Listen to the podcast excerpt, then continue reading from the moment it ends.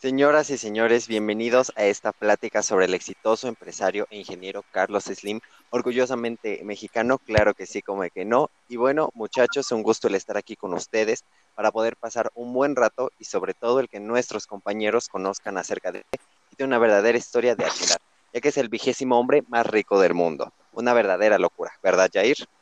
Sí, Aaron, un gusto el estar aquí contigo y con todos nuestros compañeros presentes realmente es una locura imaginar cómo el hombre puede llegar a tal punto de saborear el éxito. ¿Sabías que su fortuna asciende hasta los 64 mil millones de dólares? ¿Cuánto? ¿64 mil millones de dólares? No más. Quiero ser su hijo.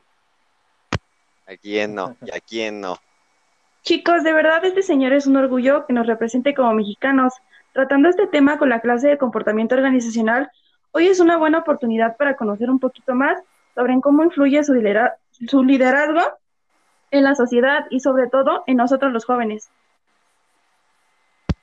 Muy bien, chicos, pues vamos a comenzar. Siéntanse, eh, pónganse cómodos, quieren una agüita, una taza de café, ahí pidan. Eh, porque yo sé que todos conocemos al señor Carlos Slim, ¿no? Pero ¿realmente sabemos dónde es? ¿De dónde nació? ¿Por qué tiene tanto dinero y por qué no soy su hijo? Ni idea. Por supuesto, Francisco. El licenciado Carlos Slim nació el 28 de enero de 1940 en la Ciudad de México. Algo curioso que leí sobre él es que tiene orígenes libaneses. Esa ni yo me la sabía. Pero bueno, más o menos la entendía por su apellido medio rarito. Mm, con razón. Se ve que sí estudiaste, ¿verdad? Claro, Francisco, de verdad siento una motivación enorme al conocer la historia que respalda a este gran empresario. Bueno, continuando con lo anteriormente dicho, es así que desde sus 12 años, Carlos Slim abrió su primera chequera para comprar acciones del Banco Nacional de México, impulsado por su padre que le enseñó a administrar y ahorrar dinero desde muy pequeño. Es cierto, y es algo que deberíamos poner en práctica. Esa cultura del ahorro que algunos lamentablemente no realizamos, pero a partir de hoy lo haremos. ¿Verdad, chicos?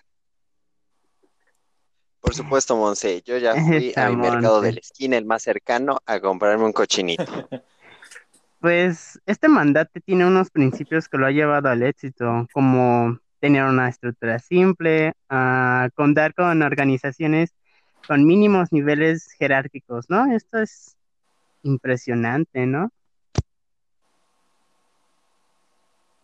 Claro, Además de que, bueno, ustedes sabían que tiene una forma particular de nombrar a la capitalización y acelerar de las empresas. Claro, como vacas gordas, vacas flacas, todo un granjero este señor. Una forma muy extraña de llamarlo, ¿no crees, Francisco?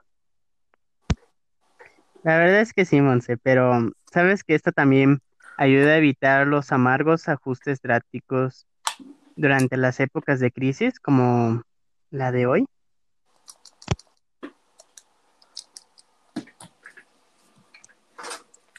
Claro, la empresa nunca debe limitarse a la medida del propietario. Todo esto es importante, muchachos, si queremos tener éxito.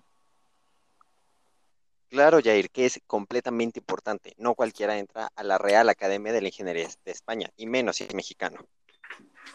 Además de que Carlos Slim es el dueño de varias empresas y compañías en el país. ¿Qué me quieres decir sobre Telmet, no? Porque de hecho, siempre se me traba el internet cuando estamos en clase de comportamiento y a diario le tengo que hacer muchas llamadas, ¿no? Pero es una verdadera eh, locura, ¿no? Como es esta persona tiene tantas empresas. Un verdadero líder es lo que es, Francisco. Perseverancia es la clave, chicos. Perseverancia. Claro, Monse, perseverancia. Cuando una persona que parte de la nada, apenas recursos, con uno de los mayores imperios a nivel mundial. Un talento innato para los negocios, el uso de buenos contactos, valentía y una pizca de suerte son los ingredientes que han llevado a este monstruo de los negocios a liderar. A pesar de su gran fortuna y todos sus logros, las personas que hemos escuchado son muy cercanas a él. Dicen que es una persona humilde, austero y de gran discreción. La verdad, para llegar a tal punto como líder, una vez más, nos demuestra su clave para este éxito.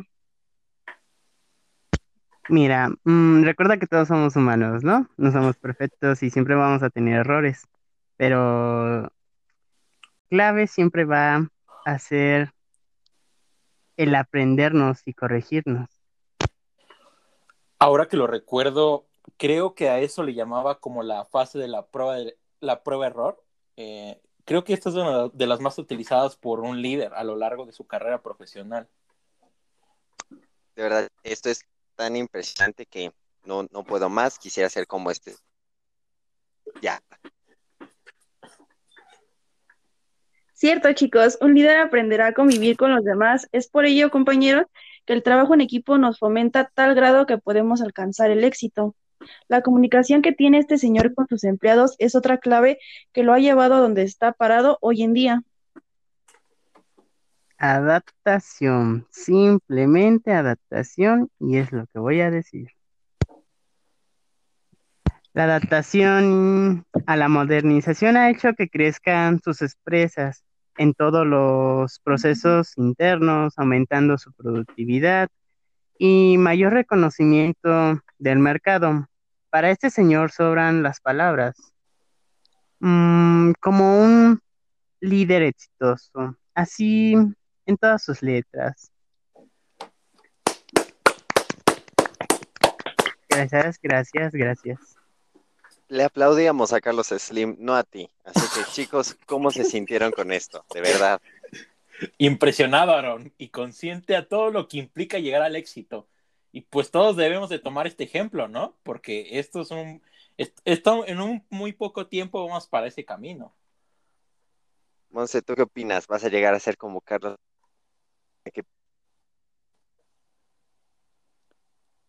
Impactada, no puedo creer que este hombre haya logrado tanto y tenga todos estos conocimientos para la clave del éxito. Mm, bueno, compañeros, me gustaría seguir conociendo más sobre este exitoso empresario, pero tenemos tarea y pásenmelo derecho. Es neta, no estoy bromeando, pásenmelo. Bueno, muchas gracias muchachos por tener el placer de compartir un rato con usted sobre este tema. Y qué más gustó. El placer, es, nuestro, amigo. Gracias por escucharnos. Espero y volvamos a tener la oportunidad de compartir con ustedes. Nos comentamos. Cuídense y hasta. Hasta luego. Cuídense. Hasta luego.